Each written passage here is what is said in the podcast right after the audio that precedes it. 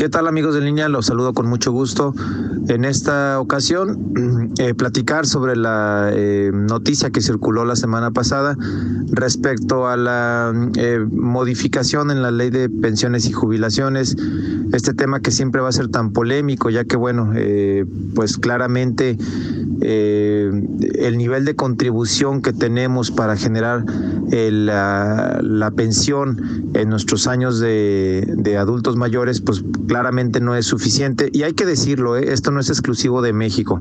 Este tema de las pensiones y, jubilaciones es un lastre que muchísimos países, incluso muchos de los países desarrollados, ¿eh? no solamente países en vías de desarrollo como México, sino también algunas naciones muy industrializadas con mucho capital eh, financiero también sufren de este problema.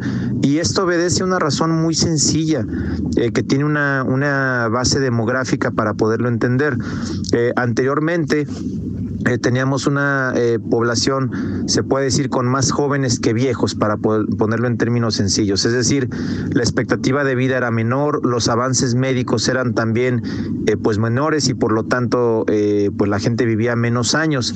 Actualmente no, gracias, y eso creo que por supuesto es una buena noticia, gracias a los avances médicos, a las investigaciones en medicina, pues la expectativa del mexicano ha crecido como en muchos otros países y, y no solo ha crecido, sino generalmente en términos generales llegamos en mejores condiciones. Eh, al mismo tiempo que las familias han tendido a tener eh, pues menos hijos, todos sabemos y conocemos las historias de nuestros padres o abuelos que eran familias de cuatro, cinco, siete, nueve hijos.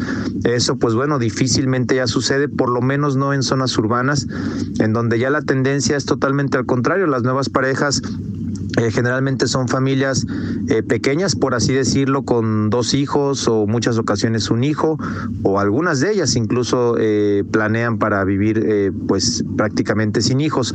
Y esto que ahorita pudiera parecer sin importancia, a la vuelta de 25, 30, 40 años, cuando se hacen estas proyecciones, pues obviamente lo que vas a tener es una base menor de jóvenes, precisamente por la reducción de las, de las familias, con muchos más pues personas mayores por esta expectativa que decíamos de vida que se ha aumentado. Entonces vas a tener a mucho menos personas activas trabajando para poder soportar a toda la base de pensiones y jubilaciones. Por eso eh, hay varios análisis que se han eh, eh, detonado a raíz de esta nueva reforma. En general, en general creo que los analistas coinciden en que no está del todo mal la propuesta de gobierno, es decir, tiene una base sensata y era lo que se tenía que hacer porque de otra manera eh, pues simplemente el sistema va a ser inviable.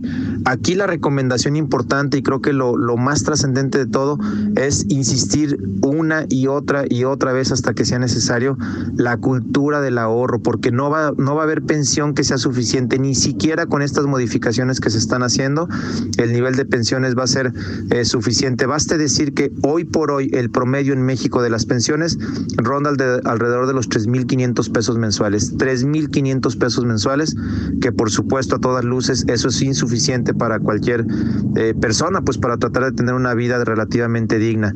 Y, a pesar de esta modificación, pues eso no va a cambiar sustancialmente, por eso es necesario generar una cultura de ahorro desde el primer trabajo prácticamente seguir eh, ahorrando y fomentando sobre todo en las nuevas generaciones eso, que vayan aportando a su ahorro para el retiro eh, un porcentaje para que llegado el tiempo del retiro, la jubilación, tengan mejores elementos financieros para defenderse. Hasta ahí el comentario, me localizan en Twitter a través de Geras González. Hasta la próxima.